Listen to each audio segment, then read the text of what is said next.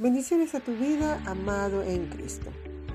Cualquier cosa que hagas nunca será suficiente, ni tendrá valor necesario para merecer la salvación y el amor de Cristo, por más que obedezcas a su palabra y cumplas con toda la ley.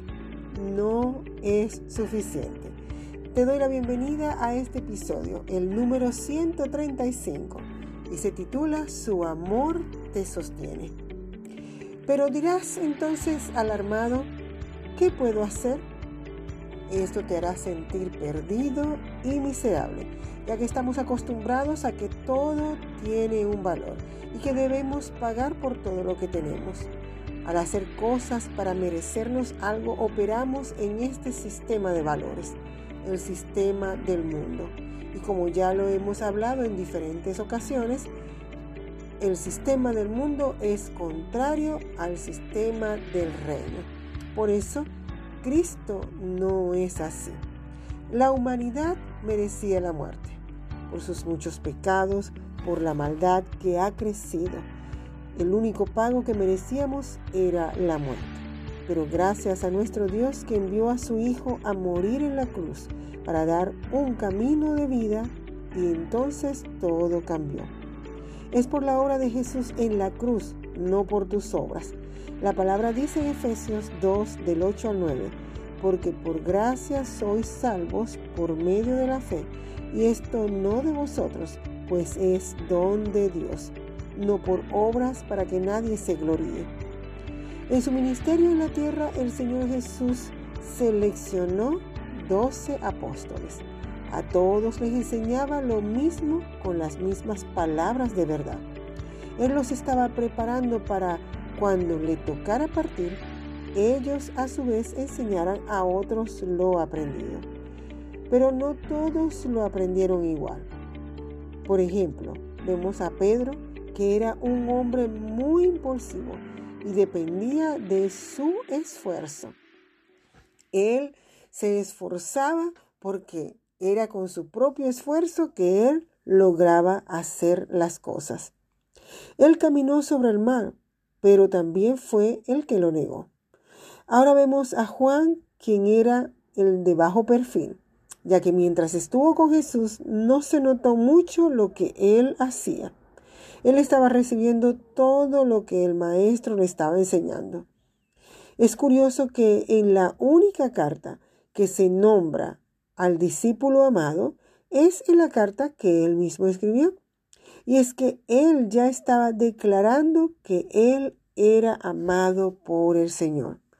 Su entendimiento espiritual era más claro, ya que él aprendió a depender del amor de Jesús para poder vencer. Él sabía que el amor de Jesús para él era mayor que lo que él le podía amar. Sabía que por más que se esforzara en hacer las cosas de nada valía, porque lo que valía era lo que podía hacer en el amor de Jesús. Nosotros tenemos un amor por nuestro Señor Jesucristo, pero lo que de verdad a ti te sostiene no es ese amor que tú sientes por Cristo, es el amor que siente Cristo por ti. Cuando tú empiezas a reconocer que el amor de Cristo es más grande, más poderoso que cualquier cosa que tú puedas hacer o que tu amor no vale nada en comparación con el amor de Cristo, aprendes a depender de Él y a que sea Él el que te sostenga. Cuando tienes el conocimiento de que es su amor que te da la victoria, puedes hacer grandes cosas para su gloria.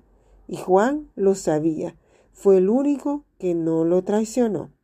Cuando arrestaron a Jesús, todos huyeron atemorizados y aterrorizados, y Juan fue el que estuvo con él en ese momento de tanto dolor. Fue al que Jesús le confió la tarea de encargarse de María, su madre, y fue el que ministró al Señor en su angustia. En el momento más difícil que el Señor tuvo allí en la cruz, fue ministrado por Juan, que fue el único que estuvo a su lado hasta el final. Ahora, ¿cómo pudo Juan aguantar esta tarea tan difícil de ver al maestro en agonía y estar allí firme junto a él? Su secreto era que sabía que su Señor le amaba más de lo que él podía amarlo. Sabía que el amor de Jesús lo cubría por completo y encontraba sus fuerzas en ese amor tan grande. Y no así con Pedro. Este último confiaba en el amor que él tenía hacia el Señor. Y sabes que nuestro amor siempre falla, pero el del Señor nunca falla. Por eso fue que no pudo soportar el momento cuando le preguntaron si era uno de los seguidores de Jesús. Allí su amor se agotó, su amor cedió ante esa gran presión. Por supuesto, leemos en la escritura más adelante que él se arrepintió de esto, pero más adelante el Señor se les aparece y a él, precisamente a él, le hace una pregunta tres veces. Pedro, ¿me amas? El Señor le estaba enseñando que su amor no es lo que le sostiene, que no dependa de su propio amor. Lo único que te sostiene en momentos fuertes es el amor que Jesús tiene por ti. Que estés consciente que es por su amor, que es por su obra, no por las tuyas. Sin embargo, obramos bien por ese amor. Su palabra dice en Efesios 2.9, porque somos hechura suya, creados en Cristo Jesús para buenas obras, las cuales Dios preparó de antemano para que andemos en ellas. Has sido creado para andar en buenas obras, pero las haces por su amor hacia ti. Cada día reconoce que eres un amado del Señor, así como lo dijo Juan en sus epístolas, que su amor por ti es tan grande e inagotable que te sostiene en tu andar diario y que por medio de ese amor, la gracia y el favor divino te alcanzan. Es por Él, no por ti. Es por su obra, no por la tuya. Es por su sangre y su sacrificio que eres acepto al Padre. Gloria al Señor por eso. Cuando nosotros obramos, lo hacemos por su amor. Y lo que cuenta es la obra redentora realizada en la cruz del Calvario. Por eso, por más que hagas obras, por más que hagas todo lo que hagas, lo que te sostiene es el amor de Cristo. Es ese amor eterno derramado en la cruz del Calvario lo que te puede sostener. No tengas miedo de adorar a Dios demasiado. El peligro está en adorarlo muy poco.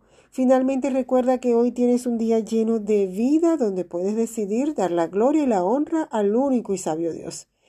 Si esta palabra ha edificado tu vida, por favor, compártela y sé ese faro que ilumine otras vidas a ir a los pies de nuestro Señor Jesucristo. Me gustaría saber de ti en cómo el Señor ha bendecido tu vida.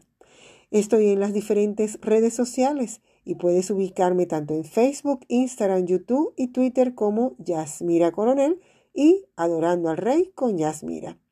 Recuerda, comentar, compartir pero sobre todo adorar. Adora al Rey de Reyes con todas tus fuerzas y con todo tu corazón, y verás cómo se abren las ventanas del reino de los cielos y derrama bendición hasta que sobreabunde. Hasta la próxima entrega. Con amor, Yasmira.